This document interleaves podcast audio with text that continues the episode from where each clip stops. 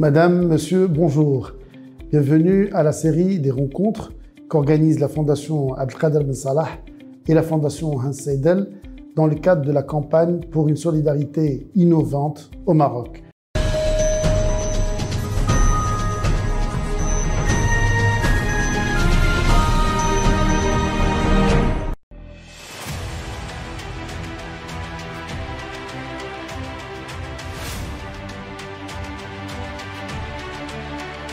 Aujourd'hui, nous parlerons des rôles des parties prenantes et nous avons fait le choix de parler principalement des citoyens, du rôle des citoyens, du rôle des entreprises et du rôle des collectivités territoriales.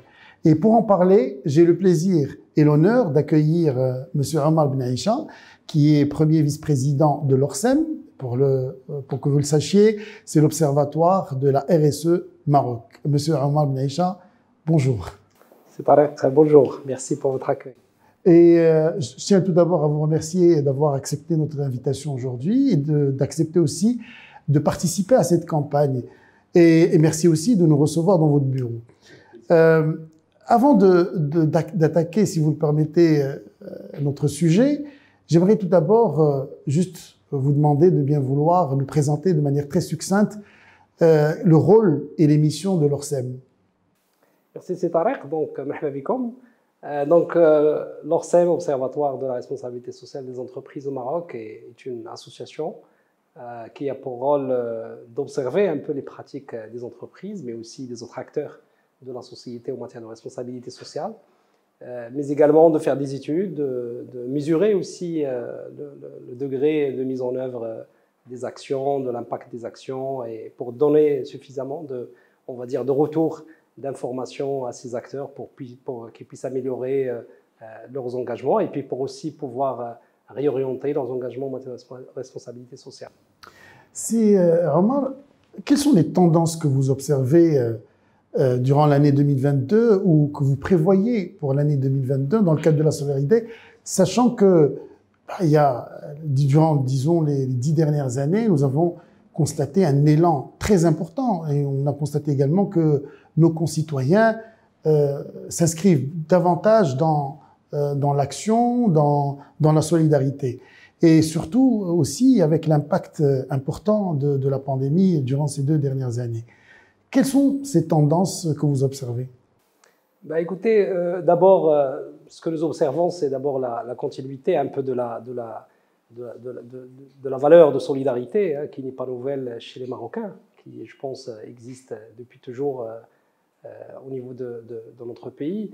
Euh, cette solidarité s'est beaucoup manifestée, manifestée, justement durant cette crise du Covid, euh, d'abord entre les employeurs et les employés, entre les, les, entreprises et, par exemple, leurs fournisseurs, l'État elle-même avec, avec les citoyens, puisque c'est grâce à tout cela qu'on a, pu, on a pu gérer donc, cette crise du Covid et, en sortir finalement, j'allais dire d'abord avec le moindre dégât, mais aussi renforcer puisque euh, je pense que vous l'avez bien remarqué, euh, une reprise de confiance dans tout ce qui est marocain, euh, une, j'allais dire une, demande beaucoup plus importante pour promouvoir ce qui est Médé le Morocco, promouvoir aussi les compétences marocaines.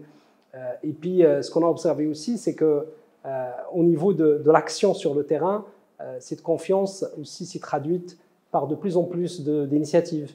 Hein, qui sont co-gérés ou co-implémentés euh, entre, par exemple, ce que vous disiez tout à l'heure, hein, les territoires, euh, les entreprises, euh, peut-être aussi le, monde, la société civile, le, monde associatif. Et ça, c'est très bien parce que finalement, quelque part, pour moi, c'est une redécouverte hein, de tout ce qui est marocain, qu'il soit une organisation, qu'il soit le citoyen, qu'il soit l'entreprise, qu'il soit l'association. Et je pense que si on arrive à bien profiter hein, donc de, cette, de ce regain de confiance dans tout ce qui est marocain, on va pouvoir vraiment repartir sur un nouveau cycle de croissance. Et, euh, on le voit aujourd'hui déjà, euh, même post-Covid, on voit quand même que notre pays il arrive à résister à tout ce qui se passe. Et tout ça, c'est pas, c'est pas venu comme ça. Hein. C'est que les, fondamentaux sont très bons. Les fondamentaux sont très bons, euh, que ce soit au niveau de l'État, que ce soit au niveau des entreprises. Il y a encore beaucoup de travail à faire, mais cette redécouverte, cette reconstruction de la confiance, moi, je pense qu'elle est fondamentale pour pour aborder les années à venir avec, avec beaucoup de sérénité. Je, disais un instant que il y a un constat général qui nous dit que le citoyen ou le concitoyen commence à, s'intéresser à la solidarité. Il y a, comme je l'ai dit, un élan important que nous avons constaté, une envie de participer davantage. mais comment, à votre avis, pourrions-nous faire en sorte d'améliorer davantage l'engagement du citoyen? Écoutez, d'abord, l'engagement du citoyen, euh, il faut bien d'abord le définir. Hein. C'est-à-dire que très souvent, les citoyens ne connaissent pas exactement ce qu'on attend d'eux. Euh, que ce soit d'abord le fait d'assumer leurs obligations hein, de citoyens, euh, que ce soit d'abord que ce soit aussi la connaissance de leurs droits hein, au niveau de, la communauté, au niveau de la société. Et, moi, je pense que le citoyen, aujourd'hui, on a d'abord quelque chose de fondamental, c'est qu'il est de plus en plus conscient des problématiques sociales, euh, auquel fait, euh, fait face notre pays, auquel fait face notre, notre, société.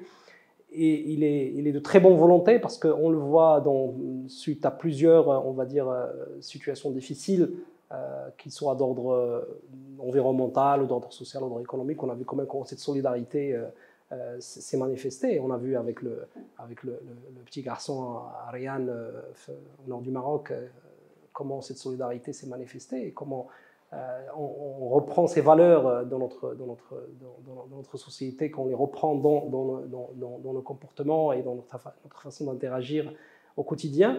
Maintenant, ce qu'il faut effectivement, c'est renforcer cela et l'ancrer davantage. Et moi, je commence d'abord par l'éducation. C'est très important euh, au niveau de l'éducation de, vraiment revenir sur ces valeurs, de, de, les, les, inculquer aux jeunes et pas uniquement en prêchant ces valeurs, mais surtout en faisant travailler les jeunes de façon très précoce sur des projets euh, euh, de mobilisation collective. C'est extrêmement important. Euh, vous savez, les mouvements, bah, les mouvements, les scouts, etc., vous savez, c'est des mouvements qui ont façonné hein, les personnalités de nos, parents et de nos grands-parents. Aujourd'hui, c'est ce type d'initiative qu'il faut en fait, on, va dire, remettre dans la place qui lui, qui lui échoiffe dans le processus éducatif. Deuxièmement, je pense qu'au-delà de l'éducation, ce qui est important aussi, comme j'ai dit tout à l'heure, hein, le Marocain, il est, très solidaire, il est très volontaire lorsqu'on on, l'appelle à, participer. Il faut aussi lui donner cette confiance parce que cette confiance, malheureusement, s'est effritée avec le temps. Donc il faut la reconstruire cette confiance aussi dans les initiatives. Les initiatives, les portées par exemple par une collectivité territoriale, les initiatives portées par exemple par, par, par une administration, euh, par euh, même une association aujourd'hui. Euh, le citoyen, il est très informé aujourd'hui Hein, lorsque ça ne va pas, lorsque ce n'est pas bien gouverné, lorsqu'il y a des, déviations, bah, le citoyen, très rapidement, à travers les réseaux sociaux aujourd'hui, il est informé. Et donc, cette confiance peut être ébranlée. Et donc, du coup, il va aller chercher d'autres façons de faire. Il ne va pas renoncer hein, à la solidarité. Donc, je vais, vous, rassurer par rapport à cela. Par contre, il va chercher d'autres moyens de le faire. Et ça, c'est dommage parce qu'on ne continue pas sur la voie de structurer, sur la voie de, encore de, renforcer un peu euh, l'efficacité de ce type d'engagement. Mais je pense que voilà, je pense qu'il n'y a pas de recette magique, mais je pense que les fondamentaux, c'est voilà, c'est éducation, c'est confiance, c'est euh, pousser les gens à travailler de façon collective et à, faire usage de cette intelligence collective qui est extrêmement importante. Éviter que chacun fait son voilà son action ou la réalise son projet dans son coin. Moi, je le vois aujourd'hui dans les fondations d'entreprise, par exemple. Euh, chaque fondation avec des beaux programmes, etc. Mais il faut vraiment une immersion pour savoir ce que une fondation d'entreprise va faire, où il faut attendre le rapport d'activité, et encore, hein, parce qu'aujourd'hui, toutes les fondations ne font pas des rapports d'activité ou des, rapports RSE. Euh, et donc, il faut, il, faut, il faut un peu apprendre aussi voilà, à, connaître ce, que font les autres, et puis surtout à, à voir ce qu'on peut faire ensemble. Alors, vous marquez une très bonne transition, quand vous parlez des fondations d'entreprise. Euh, et pour que je puisse vous poser une question justement du rôle, euh, sur le rôle des, des, entreprises de manière générale dans le cadre de la solidarité. Vous êtes mieux placé pour, euh, et notamment dans le cadre de votre expertise, de votre expérience et également dans le cadre de, de l'Observatoire de la RSE, vous savez très bien que le rôle de, de l'entreprise de manière générale dans le développement des territoires est, très, est plus qu'important, euh, et notamment à travers la solidarité. Et comment, à votre avis, euh, les entreprises pourraient mieux orienter leurs actions pour justement une solidarité innovante bah Écoutez, pour moi, il y a d'abord quelque chose de très fondamental, c'est que euh, les entreprises, tout ce qu'ils vont euh, entreprendre en matière donc, de, en matière contribution, sociale ou sociétale, ils doivent le construire sur la base de leur ancrage, d'accord? Donc leur ancrage territorial. Donc lorsqu'on parle d'ancrage territorial, ça veut que tout simplement l'entreprise doit d'abord être consciente des problématiques ou des enjeux socio-sociétaux du territoire où elle opère. C'est facile à dire, mais croyez-moi, dans la réalité, beaucoup d'entreprises ne connaissent pas ce qui se passe au-delà de ce qui concerne leurs activités. Ils vont le découvrir, malheureusement, à l'occasion d'un différent avec les communautés, autres, etc. Donc, la première des choses, c'est de dire, moi, j'opère dans ce territoire, mes activités, ils ont des impacts, ils ont des impacts sur qui? Ces communautés qui sont à côté de moi ou avec qui euh, j'interagis, aujourd'hui, quels sont leurs problèmes, quelles sont leurs problématiques, quels sont leurs besoins, euh, quelles sont leurs attentes? Et, ça, une démarche RSE, par exemple, euh, apporte beaucoup de réponses. une démarche RSE structurée permet à l'entreprise de bien comprendre ce qui se passe dans un territoire. Et donc, plus les actions que l'entreprise va mettre en place vont être en lien avec le métier, en lien avec les activités et construites autour de cet ancrage, plus ils vont être d'abord efficaces, plus ils vont créer de l'impact, et le plus important, plus ils vont être durables. Ils ne vont pas être ponctuels. Ils ne vont pas être réactifs, juste suite à une sollicitation. Ils vont commencer à devenir proactifs. Et euh, ça, ça de, euh, le plus important aussi, c'est que les entreprises, c'est ce que j'essaie toujours de, aussi de, promouvoir dans, dans, mes interactions avec les entreprises avec qui je travaille, c'est de, je leur dis, ne faites pas tout seul. Parce que les besoins, ils ne vont jamais se terminer. Et vous ne pouvez pas faire aujourd'hui et demain dire non, je ne peux pas faire. Et donc, il faut privilégier aussi les actions où vous allez toujours apporter une contribution. Moi, le mot-clé chez moi, c'est la contribution. L'entreprise n'est pas là pour régler une, question sociale ou sociétale, elle est là pour apporter une contribution à la solution. Et le reste de la, solution va être apporté par les autres acteurs. Il peut être apporté par la, la collectivité territoriale, il peut être apporté par une autre entreprise. Hein, ou par un, réseau d'entreprises, il peut être apporté par les citoyens eux-mêmes, puisque euh, avec de l'autonomisation et de, l'acquisition de compétences, ils vont pouvoir aussi réaliser une partie du boulot et du travail à leur niveau. Et donc, pour moi, ces, éléments sont extrêmement importants pour euh, avoir, euh, on va dire, plutôt jouer pour l'entreprise, pour qu'il joue un rôle politique entre guillemets, parce que c'est un rôle politique finalement, puisque s'il se substitue dans, la mise à l'État ou à, une autre partie prenante dans la mise en œuvre de politiques publiques, parce que euh, faciliter l'accès à l'éducation, à la santé ou les infrastructures, c'est des, questions de politique publique. Hein, normalement, l'entreprise, ce n'est pas sa raison d'être première. Hein. Bon, il y a quelques années, hein, maintenant ça a changé. Et donc l'entreprise, il va être sollicitée pour faire, elle va même elle-même peut-être euh, aller euh, proactivement chercher où il peut contribuer, et donc elle doit le faire de façon structurée, il doit un peu euh, le faire de façon intelligente, de le faire de façon partenariale, etc., pour euh, voilà, assurer la pérennité, euh, gérer les risques qui sont liés à ce type d'engagement, hein, parce qu'il y a des risques aussi, et, surtout aussi profiter de, cette, de, cette, des opportunités aussi du, voilà, du travail ensemble, du travail collectif. alors pour réussir une solidarité tout court, il est nécessaire d'avoir une vision, d'avoir une stratégie, d'avoir une politique. Euh, et justement, la stratégie, la vision, nous, la voyons au niveau central. Et après, toute la question qui se pose, c'est quel rôle euh, devront jouer les collectivités territoriales de manière générale? Alors, à votre avis, euh, Sir Omar, quel leadership devrait justement assurer les collectivités territoriales dans une action pareille? Alors, vous le savez, les collectivités territoriales sont en train d'hériter finalement du rôle de l'État central, puisque les collectivités territoriales ce qu'on peut appeler au Maroc, par exemple, les régions, dans le cadre de la régionalisation avancée, et puis toutes les, toutes les, tous les démembrements, on va dire, au niveau du territoire des acteurs, se substituent dans le cadre d'une approche déconcentrée à l'État central. Le rôle de l'État central aujourd'hui commence à jouer un rôle de plus en plus, euh, on va dire, euh, moins important dans le traitement des questions qui concernent les territoires. Parce qu'un État, au niveau central, il ne peut pas gérer toutes les problématiques et les difficultés. Et donc, ces collectivités territoriales substituent que par l'État, donc il peut jouer d'abord un rôle de facilitateur, hein, puisque le rôle de l'État, c'est justement de mettre en place le cadre, de structurer, de mettre en place les conditions de la réussite de projets euh, solidaires et de, projets d'innovation sociale euh, et sociétale. Et donc ça, c'est un premier élément. Le deuxième élément, le financement. Euh, aujourd'hui, on assiste aussi à un recul du financement des pouvoirs publics des actions sociales et sociétales, et c'est les entreprises qui sont sollicitées de plus en plus pour participer à l'effort de financement. Et donc, le financement qui existe encore au niveau, au niveau de l'État, elle est portée aujourd'hui par les collectivités territoriales. Et donc, les collectivités ont aujourd'hui des budgets assez conséquents aussi, mais peut-être ils n'ont pas bien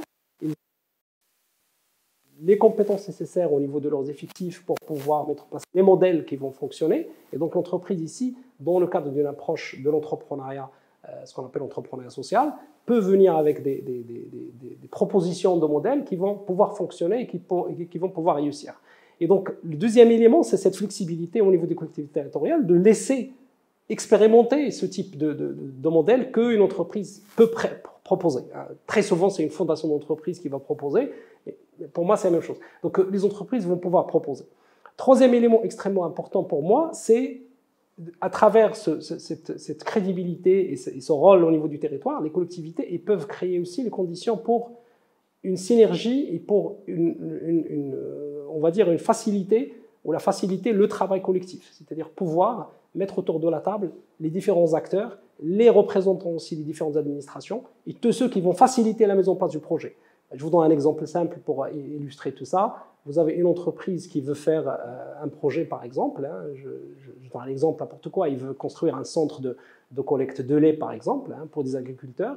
Et cette entreprise, il va aller solliciter euh, donc l'INDH, il va solliciter donc le, préfet ou il va solliciter le CAID, etc. Et euh, donc la collectivité territoriale, elle, avec l'autorité, ils peuvent aussi être le garant pour que d'autres acteurs, comme le représentant du ministère de l'Agriculture, euh, pour qu'ils puissent venir à table et aussi donner, le, donner les, plutôt apporter les éléments de facilitation nécessaires au niveau institutionnel, euh, on, va pouvoir aussi convaincre, parce que lorsqu'on voit le tour de table très souvent, on a envie quand même de participer. On va pouvoir inviter aussi peut-être euh, l'ANSA, parce qu'il y, a des questions de, sécurité sanitaire, on peut inviter, etc. Et la collectivité territoriale est capable aujourd'hui de mettre facilement tous ces gens autour de la table. Et c'est ça ce qui est magique et, où une entreprise ne peut pas le faire. L'entreprise qui va faire du porte-à-porte, elle va aller voir tous ces gens pour les inviter à venir adhérer au projet. Et ça lui prendra beaucoup de temps. Et surtout, surtout l'entreprise, lorsqu'il vient, il fait une démarche comme ça, très souvent, les gens pensent qu'il le fait dans un but lucratif, qu'il le fait dans un but de l'émarrage. Donc, par contre, l'entreprise qui va aller convaincre la collectivité territoriale, ou bien il va aller travailler de, pair avec la collectivité, territoriale, il apporte vraiment euh, une solution à toutes ces préoccupations, il apporte une crédibilité au projet, il apporte aussi, euh, une, la collectivité territoriale apporte aussi beaucoup de, garanties sur la, sur la réussite du projet. À votre avis, pourquoi ça ne se fait pas? Ça paraît assez facile à, à mettre en place.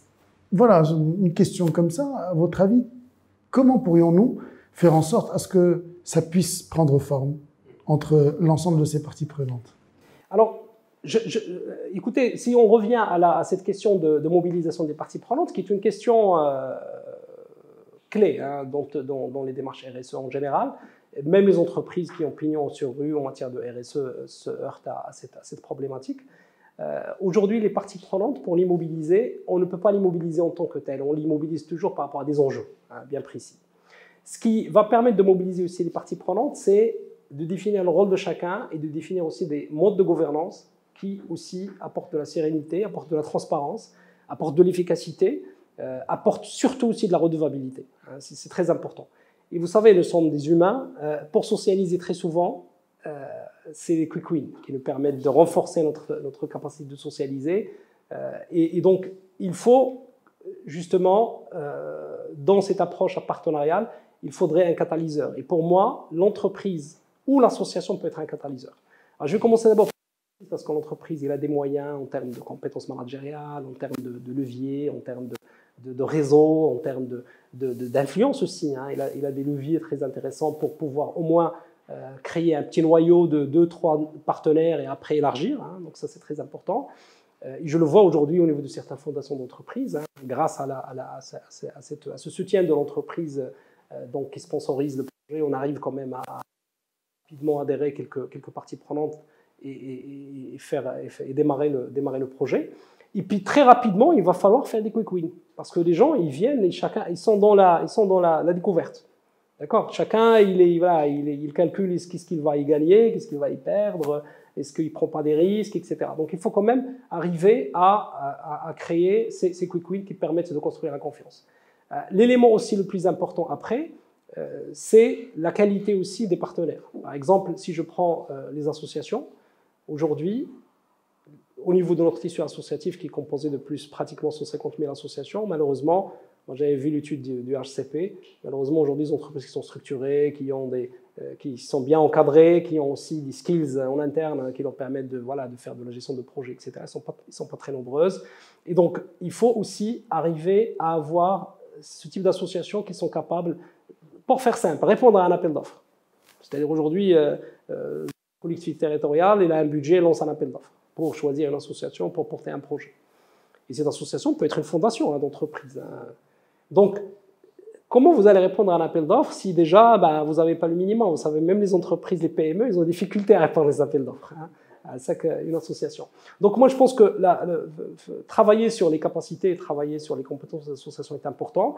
Il faudrait que les entreprises aussi développent aussi de la compétence, la gestion des relations, notamment partenariales avec les communautés.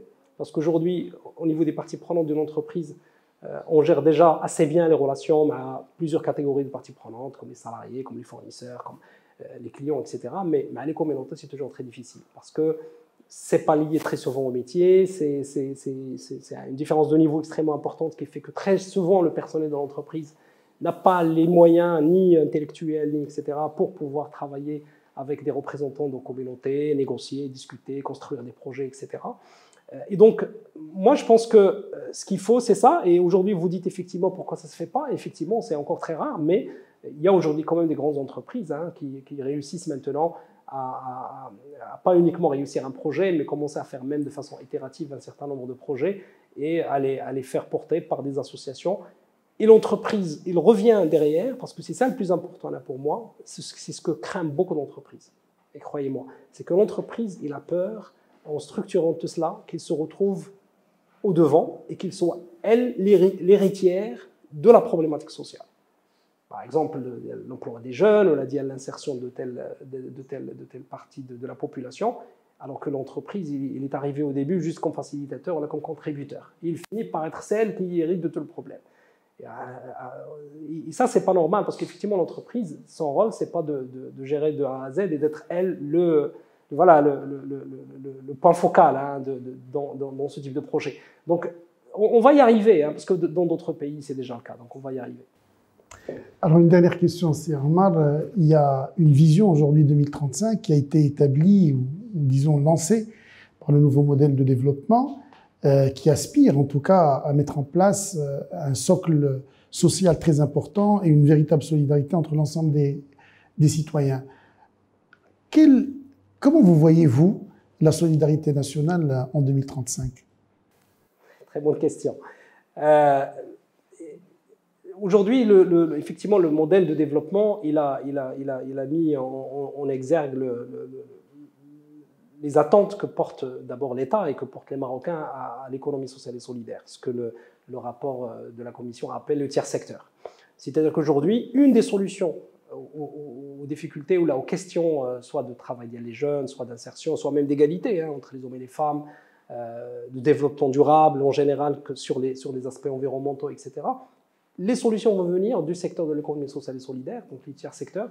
Et donc ce secteur, il doit être structuré pour justement le rapprocher, le rapprocher, ne serait-ce qu'en termes de gouvernance, du niveau de l'entreprise, du niveau de la collectivité territoriale pour qu'on puisse au moins se parler le même langage et qu'on puisse encore se faire mieux confiance. Parce qu'aujourd'hui, euh, vous avez une entreprise, une collectivité, en termes de gouvernance, très souvent, c'est très clair, avec une réglementation très précise, avec un certain nombre d'obligations, un certain nombre de, de, de, reporting à mettre en place, etc. L'association aujourd'hui, euh, qui porte un projet, euh, déjà, est habilement lucratif, donc on ne peut pas créer un tiers secteur qui va créer de l'emploi, qui va être porteur d'innovation, qui va créer de la valeur ajoutée, contribuer au PIB, si on reste dans la logique philanthropique ou la, logique, de, la logique euh, non lucrative. Hein. Il faut qu'on passe à une logique aussi lucrative, mais au passage, c'est une logique lucrative, mais qui permet au passage d'apporter des solutions sociales, sociétales, environnementales. Hein. Donc c'est ça vraiment le challenge. Et, pour y arriver, ben, il faut qu'on crée le statut de l'entreprise sociale et solidaire l'entreprise sociale tout simplement, qui n'existe pas aujourd'hui au Maroc. aujourd'hui, les coopératives, le régime des coopératives se rapproche un peu de ce statut, mais ce n'est pas tout à fait ça, parce que les coopératives aussi sont au service des membres. Ils sont très limités en matière de ce qu'ils peuvent faire en termes d'activité par rapport aux tiers. Euh, et donc, il faut vraiment créer ce statut de l'entreprise. Il faut arriver à convaincre aussi euh, les, pouvoirs publics euh, d'aller dans ce sens-là, parce que c'est le seul moyen pour permettre à cette solidarité de s'institutionnaliser. Parce qu'aujourd'hui, la solidarité, on la considère toujours comme un acte d'un citoyen qui va contribuer de façon monétairement ou non monétairement à traiter ou à régler une problématique sociale, etc. Il faudrait qu'on arrive à institutionnaliser, cette solidarité, c'est tout simplement que, à la mettre dans un processus qui est bien défini, qui est, euh, qui, soumis à une réglementation pour aussi euh, définir les obligations des uns et des autres.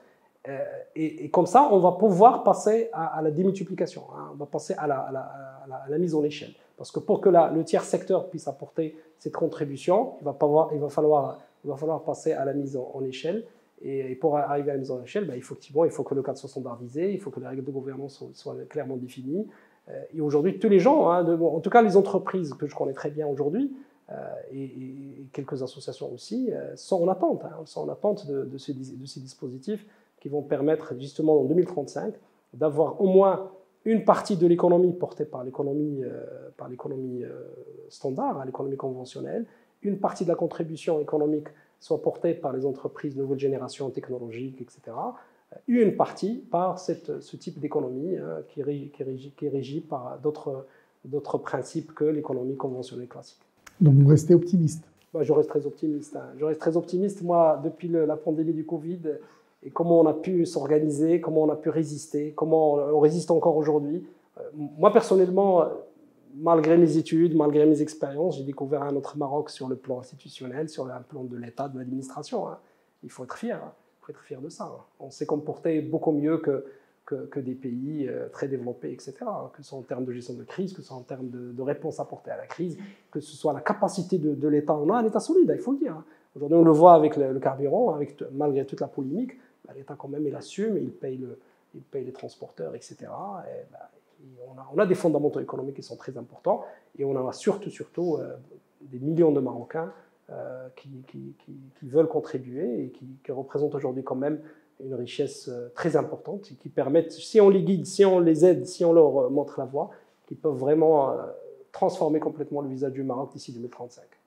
C'est Omar merci beaucoup. Je rappelle que vous êtes premier vice-président de l'ORSEM, l'Observatoire de la RSE Maroc. Madame, monsieur, euh, Madame, Monsieur, je rappelle encore euh, que c'était une, disons une, dans, le, cadre de la, des rencontres euh, organisées par la Fondation Al-Qadr Ben Salah et la Fondation Al-Saïdel, une série de rencontres. Aujourd'hui, nous avons parlé du rôle des parties prenantes dans le cadre de cette solidarité innovante. Merci à vous tous et à très bientôt.